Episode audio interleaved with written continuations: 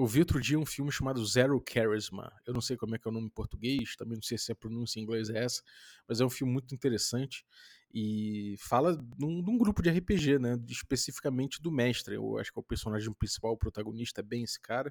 Ele tem um grupo de amigos e ele mestra para esse grupo há muito tempo. É aquela figura tradicional do cara que tem um grupo doméstico e não saiu muito dele, né?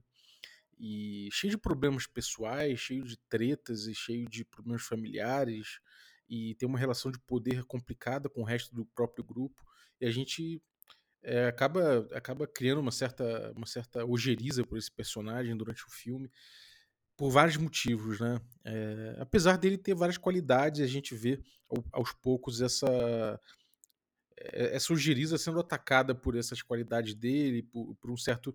Por, é, é, aquele personagem que parece ter um carisma zero, realmente ele, ele mostra que não é, não é um carisma tão zerado assim.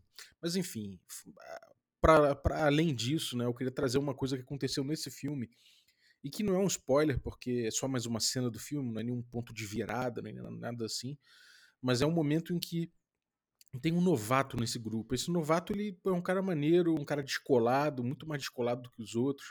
O cara tem um blog famoso, ele gosta de tem referências de cultura pop muito maneiras, ele conquista o resto do grupo que gosta, que curte o cara ali, né? E o mestre fica enciumado, tem, uma, tem toda uma questão aí. E tem uma cena que é cedido, numa sessão sediada na casa do novato, em que o mestre chega e coloca o personagem preferido dele, né? Aquele NPC invulnerável, aquele NPC que sabe tudo, é, para levar uma missão pro grupo. E meio que do nada, assim, meio que testando a autoridade desse cara, o novato chega e fala: Ah, vou arrebentar a cara desse cara.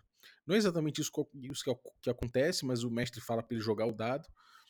E ele joga o dado e tira um número baixo. E o mestre fala: Bom, então ele vai revidar. E joga o D20 atrás do escudo e fala que tirou um 20, que decepou a cabeça dele, não sei o que. É um papo desse, né? Você sabe mais ou menos o que é que eu tô falando. Não é exatamente isso, mas é, é essa energia. E aí a namorada do cara, né, que tava sediando a casa ali, do novato, que desafiou o NPC, ela tá passando atrás do mestre e vê a rolagem. Ela viu que o mestre não tirou 20 no dado, que, aquilo, que, que na verdade ele tirou 2, ele teria errado. E ela meio que de transeunte, né, naquela, naquela coisa meio de leiga que tá só em volta do jogo, ela fala: "Ei, mas você roubou no dado, você não tirou isso aí". Ela não sabe que no RPG existem todas, todas essas pessoas que defendem que o mestre deve rolar e fazer FUD do jeito que quiser e tudo mais, e que isso é uma coisa que vários livros, inclusive, colocam na própria regra, que o mestre pode fazer isso, né? Apesar de ser um contrassenso, na minha opinião, se você já ouviu o café, você já, já, já me ouviu é, falando contra essa, essa prática, né? Mas de forma geral, o que acontece ali no, na cena é que você tem um celeuma, né? Você tem o grupo dividido, você tem ali um momento em que é, a autoridade do mestre não só é desafiada, mas como, como a sua índole ali dentro, né?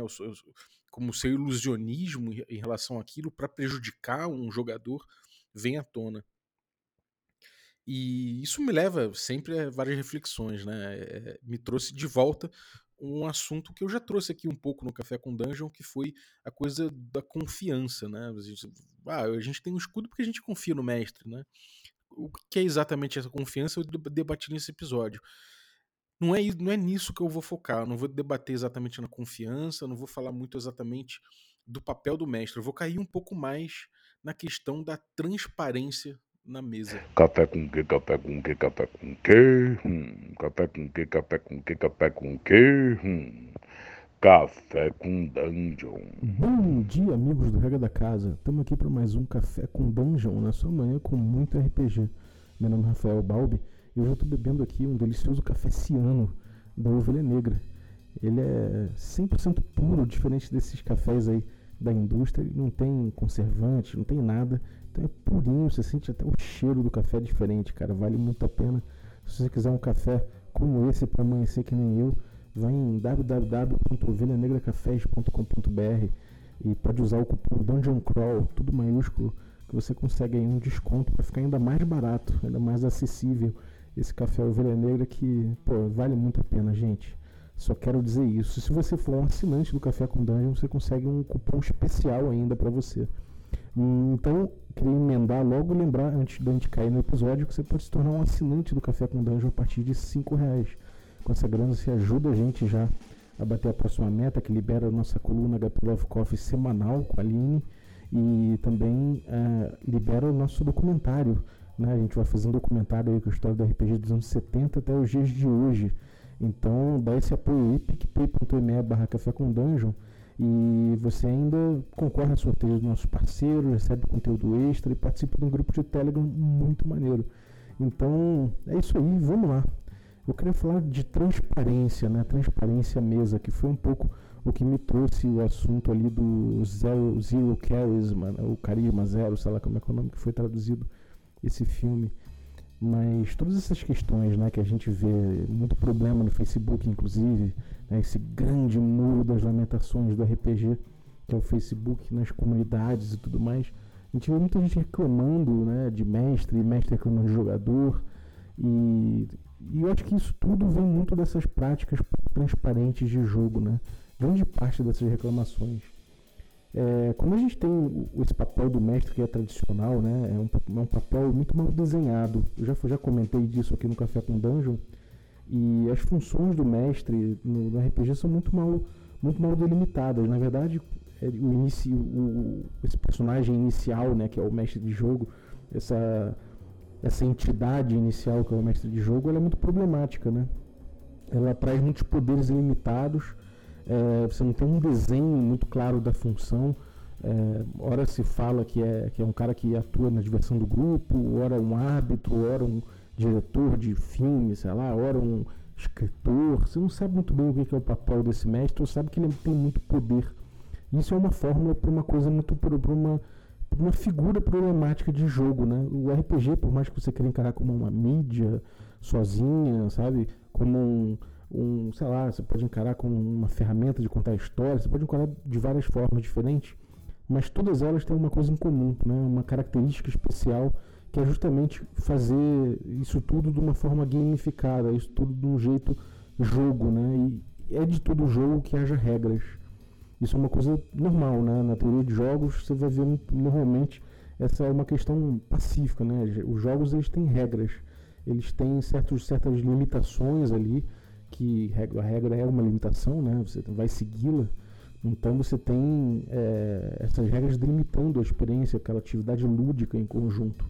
Isso é uma coisa que é normal dos jogos, né? E tudo RPG é um jogo, né? Ele pode ser é, comprado a várias mídias, ele pode ser usado como ferramenta para muitas coisas, mas ainda assim tudo que ele faz é através do pensamento gamificado, né? do, desse jogo que acontece, ou seja, da atividade lúdica. Então é importante que a gente tenha essa, essa noção de que o RPG é um jogo, sim. Né? E se, ele sendo um jogo, ele tem ferramentas, né? ele tem é, regras ali que são. Ele tem ferramentas, ele tem regras, né? ele tem coisas que a gente tem que levar em conta. E não só para um, um participante, que no caso é o mestre, né? para todos os jogadores, para todo mundo que está envolvido ali, poder entender o que é essa atividade. Eu até entendo que inicialmente, né, no jogo Old School, Uh, o, o, jogo do RPG Old School ele não está exatamente nas mecânicas, no uso das mecânicas, né? ele está muito no diálogo, no diálogo criativo ficcional, né? ele está muito nessa criação coletiva que é o RPG, ele passa muito por isso. Então a gente pode ver que o RPG ele se desenvolve muito né, é, pela conversa. E é possível no jogo old school que aconteça uma conversa inteira ficcional, que se crie um jogo, se estabeleça um jogo, né? justamente em cima dessa conversa, e que jamais o, o sistema seja utilizado, que as regras em si, né, sejam, que as mecânicas sejam, é, sejam ativadas, né, que você veja as, as, mecânicas rodarem. Ainda assim você tem um jogo. Né, é, com regras implícitas muitas vezes, né, de, do tipo o mestre descreve a situação, ele coloca os problemas à frente, os jogadores reagem.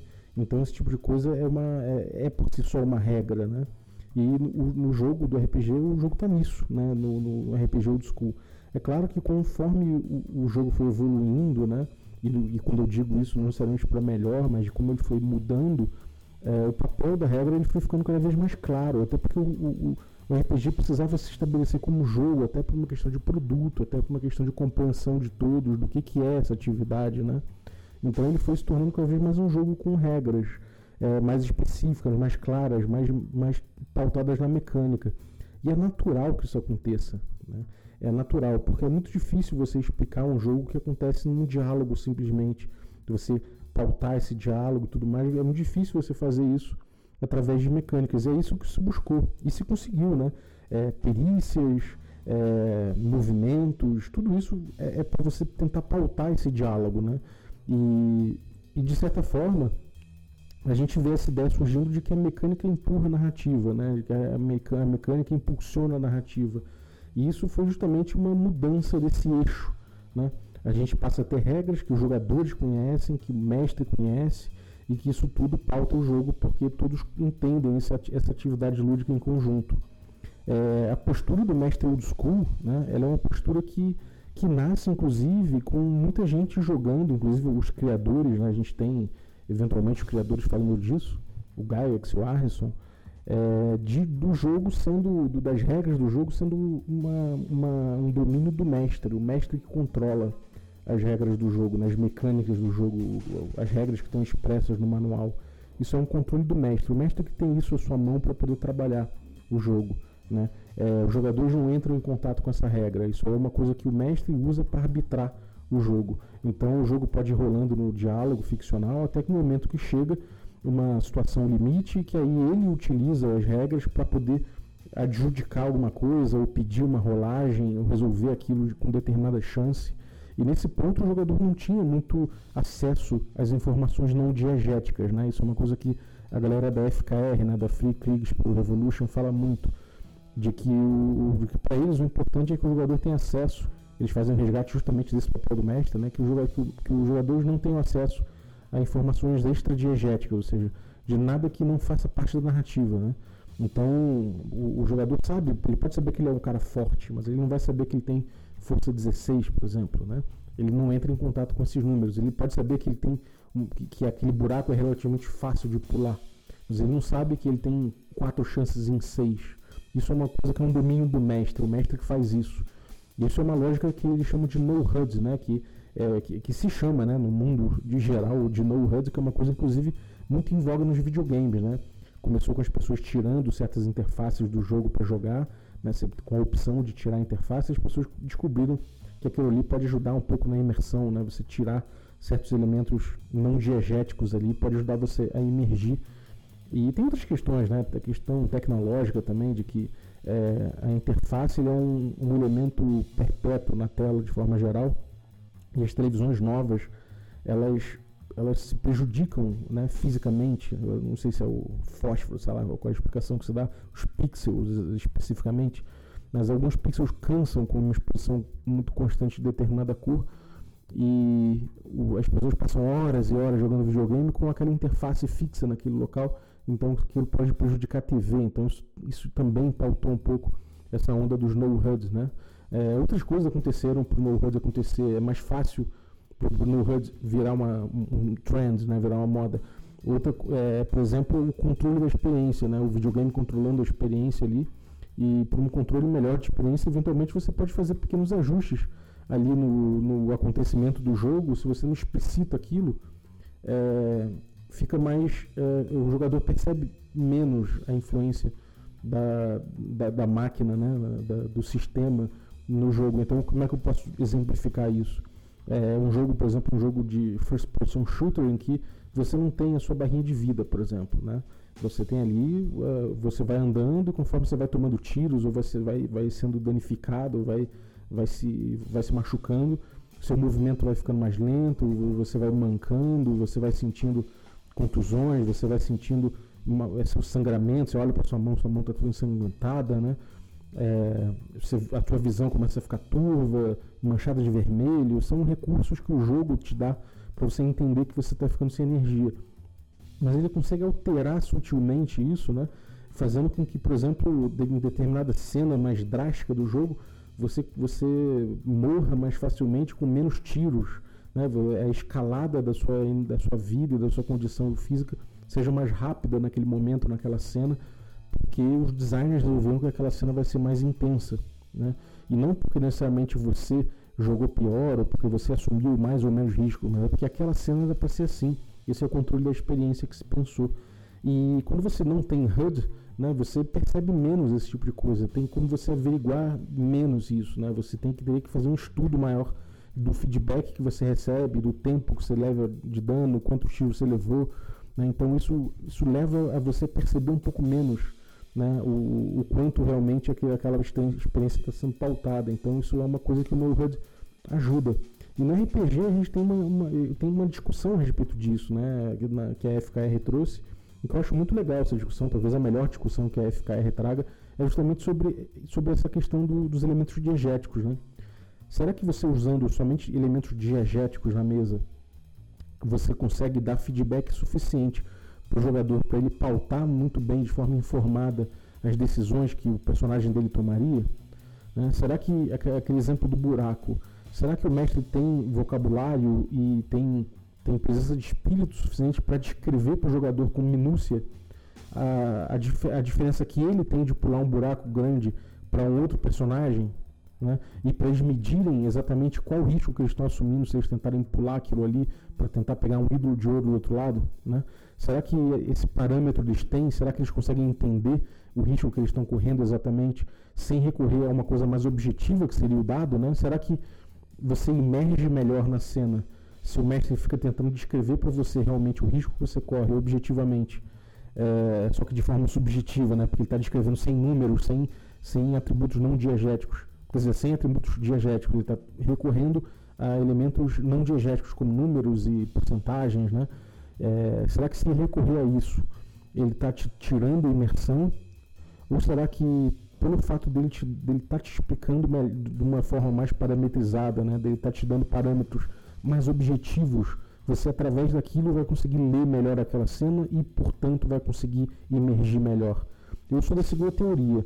Eu sinto que se eu falar para o cara que, bom, você viu um buraco, descrevo o buraco, passo todas as informações não diegéticas para aquilo, mas complemento dizendo que o personagem dele tem 5 chances em 6 de pular aquele buraco, em contraste com outro personagem que tem quatro chances em seis, aqueles dois jogadores têm diferenças é, mais claras para poder tentar é, decidir o que, é que eles vão fazer perante aquele risco.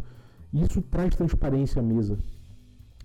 Outras coisas que trazem transparência à mesa, né, justamente é você é, dizer o que, que você está fazendo como mestre. É, eu acho que essa coisa do jogador não precisar saber das regras dificulta o, o, mestre mostrar que suas decisões não são arbitrárias. Né? É uma coisa muito importante no jogo, a gente fala sobre confiança, ah, tem que confiar no mestre e tudo mais, mas se o, se o mestre for transparente em suas decisões, essa, questão, essa confiança nunca será exigida nem será é, questionada, porque afinal de contas está tudo às claras. Né? Eu já tive um episódio sobre isso aqui no Café com Dungeon, sobre confiança mesmo, e você pode dar uma, dar uma ouvida lá, que eu não vou entrar muito nisso agora.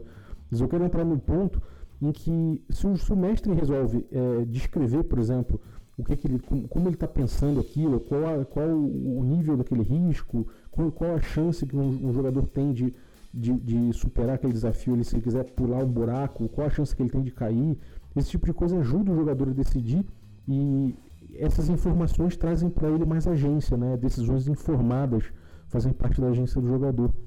Então eu acho isso muito importante é, para você estabelecer um mundo né, comum em que tanto o mestre quanto os jogadores andam, sentem e tem uma base comum para decidir as coisas, né? E isso faz parte de, de transparência no jogo, né? Eu acho que em primeiro lugar você você ter certas regras e ter certas ferramentas para dialogar em cima durante a mesa com seus jogadores ajuda você a mostrar por que você tomou de determinada situação, por que, que determinada cena vai ser resolvida dessa forma, porque as chances são essas ou são aquelas, e qual a chance que, que, que o jogador assume quando ele toma determinada decisão. Né? E ele consegue também medir melhor o impacto que provavelmente a ação dele vai ter. E que isso tudo é o núcleo da agência do jogador, que para mim é condição essencial para a imersão. Então, daí eu vejo a, a, a, necessidade tão grande da transparência. Né? Outra coisa que tira a transparência é simplesmente o jogador não saber é, o que, que, o mestre está utilizando como, como parâmetro para decidir as coisas. Né? Se isso se torna uma coisa é, nublada, se isso se torna uma coisa etérea, o, o jogador ele, ele não entende muito bem o que, que se estabelece como jogo. Né? O que, que, ele precisa fazer exatamente, né? O, o tipo, se, o, o, que, que o mestre está usando para decidir se determinada ação é bem sucedida ou não é bem sucedida, ou se tem mais chances ou menos chances de ser bem sucedida. No livro do, do jogo do, do mestre, né, no, ou nos basic do D&D antigos, a gente vê certas dicas, assim, certos parâmetros que às vezes citam o que é melhor para a história, ou o que seria melhor para o desafio, ou o que seria melhor, de repente, para o jogador, para o melhor jogador da mesa, ou que seria melhor, ou que seria mais divertido para todo mundo. E eu fico pensando, o, o, isso estabelece um parâmetro? Será que isso estabelece de alguma forma algum parâmetro que dê para seguir? Na minha cabeça, não. Né? É importante que você tenha certas regras claras para os dois lados, que você tenha os parâmetros claros para os dois lados, tanto para o mestre quanto para o jogador, para que o jogador entenda o seu proceder. Né? Por que, que ele está jogando dessa forma? Por que, que ele está decidindo dessa forma? Ah, eu entendi. Então é assim que se estabelece o jogo e é assim que eu vou jogar. Né? Imagina que é, a gente tem, vou exemplificar isso com, com dois medalhões. Né? Um é o XP por ouro do D&D você sabe que cada peça de ouro que você recolhe a civilização no D&D antigo, você ganha um ponto de XP. Isso é claro o objetivo, você sabe o parâmetro, você sabe inclusive se vale a pena arriscar uh, o seu fiofó naquela, naquela empreitada ali que é tão arriscada, porque se você passar bem, né, você, você conseguir trazer de volta aquilo ali, apesar do risco, você vai ganhar tanto XP e isso vai trazer uma evolução tanto tal para o teu personagem como uma coisa que ajuda você a medir risco, consequência e tomar decisões informadas. Já se, se você fala que, cara, é, eu vou premiar com XP aqui boas ideias, ou ideias inteligentes, ou ideias, sei lá, legais, né, que sejam cool, sei lá, você não está estabelecendo um parâmetro, né? Então você vai, o jogador ele passa a, a não entender que ele precisa fazer determinada ação objetiva dentro do jogo. Ele precisa agradar você no parâmetro que você, como mestre, está estabelecendo. Quer, quer, dizer, não está estabelecendo muito bem. Se é, ah, se, se eu decido de acordo com o que é divertido, ou de acordo com o que é melhor no desafio, ou o que é melhor para a história, o jogador está sempre boiando no que, no que efetivamente vai pautar a decisão do mestre. Então passa a ser uma coisa de, de adivinhar o que o mestre quer. Eu vim falando isso aqui no café, mas isso é uma questão de, de imersão, né? isso é uma questão de, de estabelecer um diálogo possível. E não é muito legal, inclusive, você, você descobrir que o mestre acha uma ideia do teu amigo interessante, mas a sua ele não acha uma ideia inteligente. Ele acha a sua ideia meio burra, sei lá. Isso é uma coisa que fere um pouco as relações de poder e não estabelece uma relação sadia à mesa né, e transparente. Justamente, quer dizer, não estabelece uma relação sadia justamente por falta de transparência. Então, vamos falar um pouco de transparência. Né? O que, que a gente pode fazer para que a gente não caia nesse problema, para que a gente não caia no problema de que os jogadores achem que a resolução foi mal feita, que você, como mestre, você está abusando do seu poder, que você de repente está pensando em coisas que, que querem prejudicar o, algum ou outro jogador, porque você achou que, sei lá, tem seus preferidos ali. São problemas que a gente vê no, no muro das lamentações do Facebook o tempo todo, né?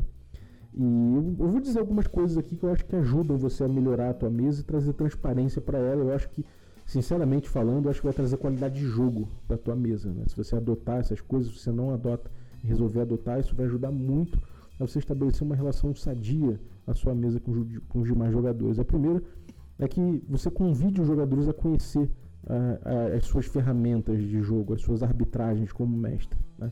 Mesmo que você esteja num jogo.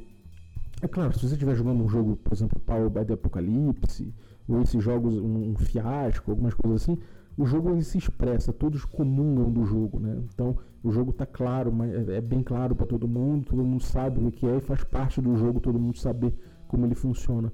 Mas se pegar um D&D antigo, ele é problemático nesse ponto. Até D&D moderno é muito problemático nesse ponto. Inclusive o D&D moderno traz, né, a possibilidade do dice fudging, né, do, do mestre alterar o resultado do dado como ele acha melhor. E isso é problemático. E, e como eu, eu, sugiro você? Eu sugiro você convidar o jogador a entender como funciona aquilo.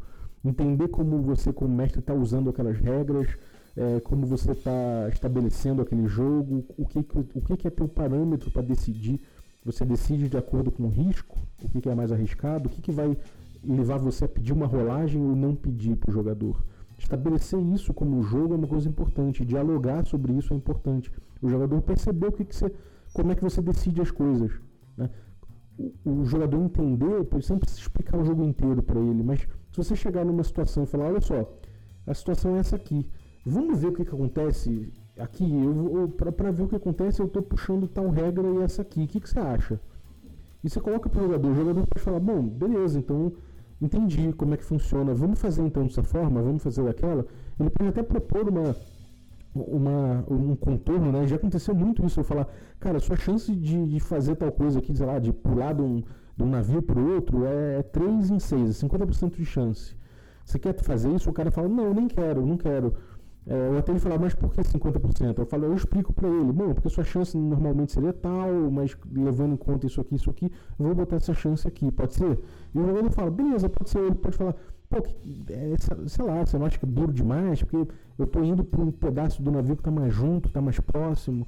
E aí você pode negociar isso, você pode falar, beleza. E quando você estabelece esse diálogo, você na verdade você está tocando na ficção. Por mais que você esteja falando em termos não diegéticos, você está tocando na ficção, você está imaginando aquilo ali, parametrizando, é como se você estivesse analisando aquilo, aquilo que está acontecendo. É claro que isso muda o tempo da narrativa, isso tem certas coisas que podem é, ser menos imersivas né, do, que, do que você não ter esse diálogo, mas a partir de certo momento você, esse diálogo não vai ocorrer.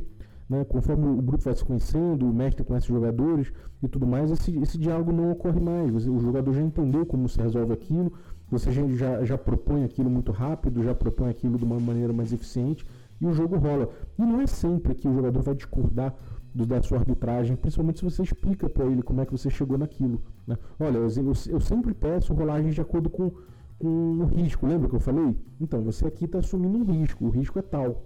Você quer topar isso aqui? Você vai tentar pular esse buraco? O jogador pode dizer se vai tentar ou não. Isso estabelece um laço de confiança ali. Né? Inclusive, você tira o peso de saber todas as regras, por exemplo, né? Você pode falar para os jogadores tranquilamente, olha só, isso aqui eu não lembro de uma regra associada a isso, alguém lembra? O jogador pode falar, eu lembro, e, e funciona assim, assim, assado. Você pode até propor, cara, que tal a gente, é, a gente aplicar essa regra dessa forma aqui? Né? E mostrar para ele, debater em cima.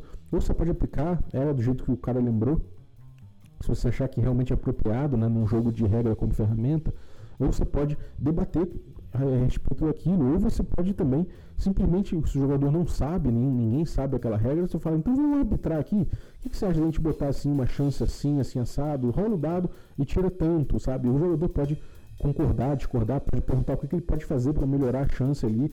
Aí você descreve e aí ele fala, bom, então eu vou fazer isso, isso, isso, assim, assim, assado, e você concorda de que aquilo ali pode melhorar as chances dele. Né? Então esse, isso estimula o diálogo naturalmente. Né? Então a transparência mesa é, aumenta quando você faz isso. O jogador entende melhor o teu jogo. Não é nenhuma questão de confiança mais. A partir do momento que você já é transparente à mesa, isso já ficou para trás. Isso já não é uma, uma questão que aparece, que, que, que você vai ser, vai ser exigido confiança, nada, nada assim. O que vai acontecer naturalmente é que o, o que vai ser discutido ali já não é mais uma questão de laço de confiança nem nada assim. É só discutir como traduzir melhor aquilo no jogo, de como aquilo se, se traduz melhor aquela, aqueles riscos, aquela, aquela cena, o, o, o que está envolvido ali, ou seja, como jogar melhor. Né? É, o jogo passa a ser a questão e não mais uma relação, uma relação que você tem com os, com, com os jogadores. Então, nesse ponto, é muito importante a gente ter transparência. Né? É, eu acho que é uma coisa muito subestimada a transparência em jogo. É, cada rolagem que você faz como mestre, né, é importante que você diga por que, que você está rolando aquilo. É claro, existem dois momentos no D&D clássico, no D&D de forma geral, existem dois momentos do RPG. Um que é o momento de preparação. Quando você rola o hit point de um monstro, por exemplo, você está rolando um dado de preparação. Você está preparando o desafio ali. É justo que essa rolagem não seja feita aberta, porque é um, é um parâmetro que, é, que os jogadores não precisam conhecer exatamente. Né? É, você pode descrever ele, ele daquela forma ali, porque ele não é nenhuma questão do jogador, né? é uma questão do que você tem preparado ali, é uma questão de um personagem, do NPC e tudo mais.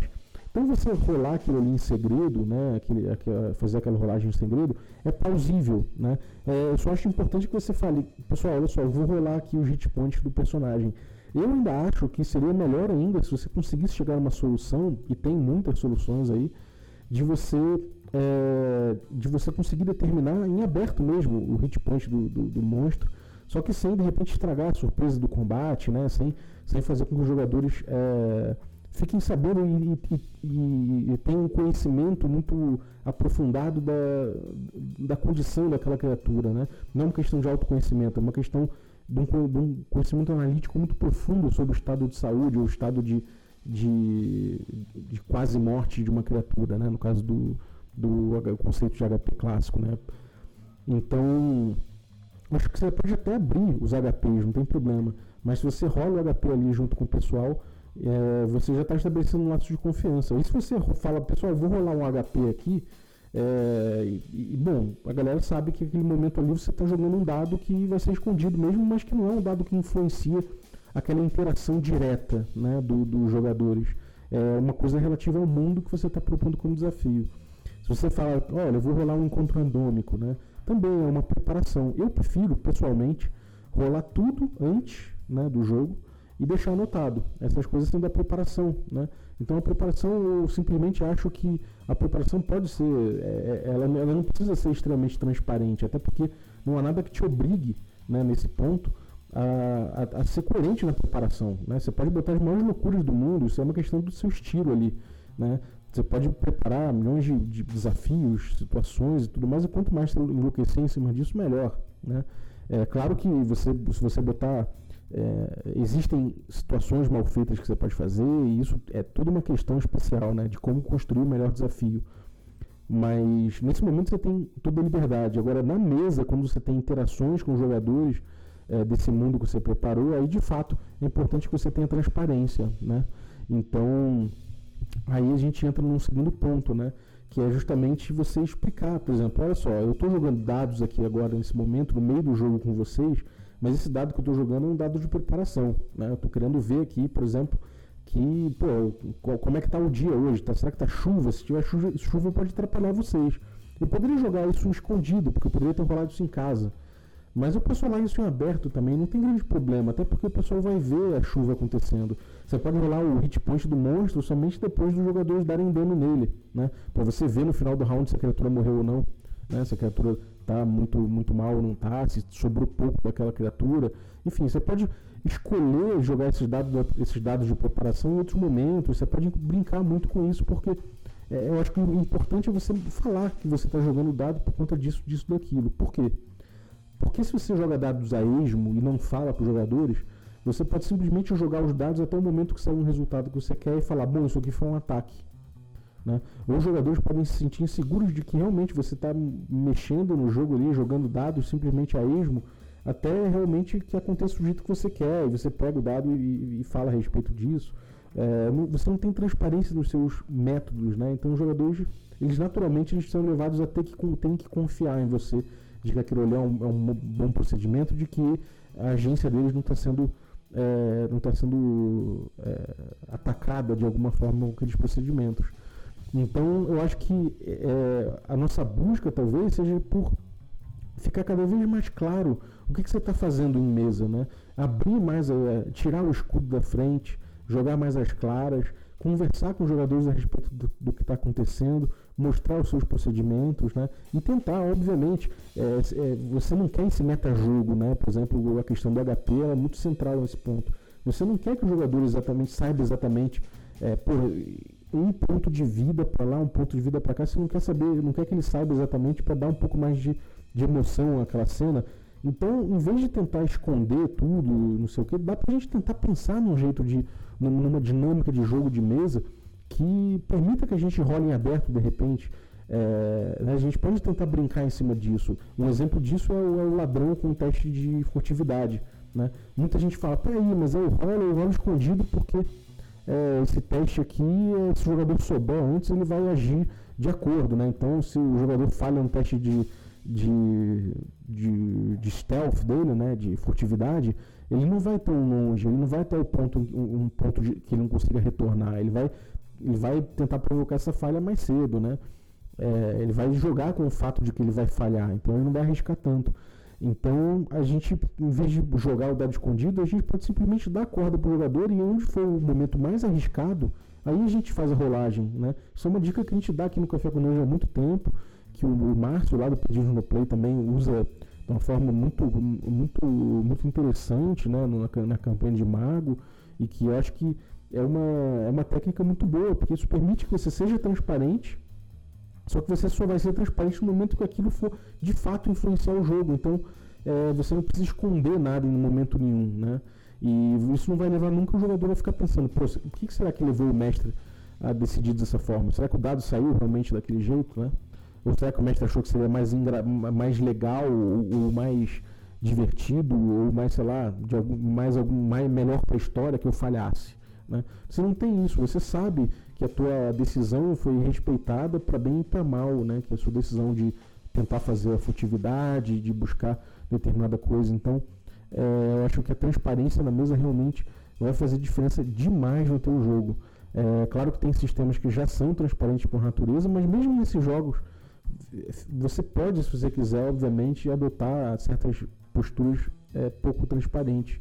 E eu posso garantir, assim, pelo menos para mim e para várias pessoas que é, pensam pensam o jogo que nem eu, que experimentaram isso em mesa, a gente pode dizer que a qualidade melhorou muito. O jogador engaja mais, o jogador se sente mais responsável pela mesa, o jogador se sente mais responsável pela aventura junto contigo, né? entende melhor o, o sistema, isso eleva a qualidade do jogo como um todo.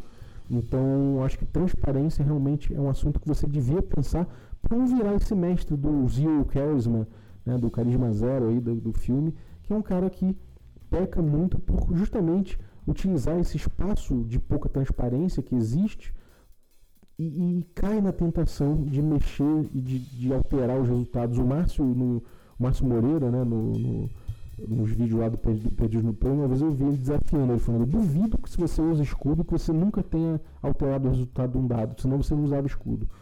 Eu não, eu não sei, eu não consigo desafiar alguém nesse, nesse nível, porque eu acho que pode ter facilmente gente que simplesmente não altera o resultado. Ele joga atrás do escudo, acho que o Pedroca faz isso, por exemplo, ele diz que, diz que não, nunca altera o resultado, que o dado do jeito que cai ele fala que é, só que ele gosta de rolar escondido para manter ali o espaço dele de, de anotações e tudo mais. E beleza, eu acredito que realmente ele não faça isso, que não altere os dados e que seja o playstyle dele. Mas eu acho que ainda, sempre assim, você pode abolir o escudo, você pode jogar as claras, você pode explicar o que está acontecendo e em pouco tempo você vai ver os jogadores engajados nesse nível né, com você, em vez de ficar engajados com a tua confiança, com a confiança que eles têm em você, ou engajados com pensar no que, que agradaria melhor você ou no que você acharia mais divertido, não. Eles estão engajados com o jogo, estão engajados com a ficção que a gente está dialogando a respeito, que é justamente o que é o RPG, né? É um diálogo criativo em, termos de, em, em torno de uma ficção comum que a gente está criando. Então é isso. Acho que era tudo que eu tinha para falar sobre transparência, pelo menos por agora, obviamente. Quando terminar o episódio, eu vou lembrar de mais 25 coisas que eu gostaria de falar sobre transparência, mas é isso acho que você pode evitar esses problemas tão clássicos que acontecem justamente por falta de transparência. Então é isso. Espero que tenha curtido. Esse episódio saiu um pouco tarde, né? mas saiu hoje ainda. Então é isso aí, vamos embora. Amanhã tem mais aí com a nossa coluna da ID Enciclopédia aí com o Ravenloft. Então, valeu, um abraço e até a próxima.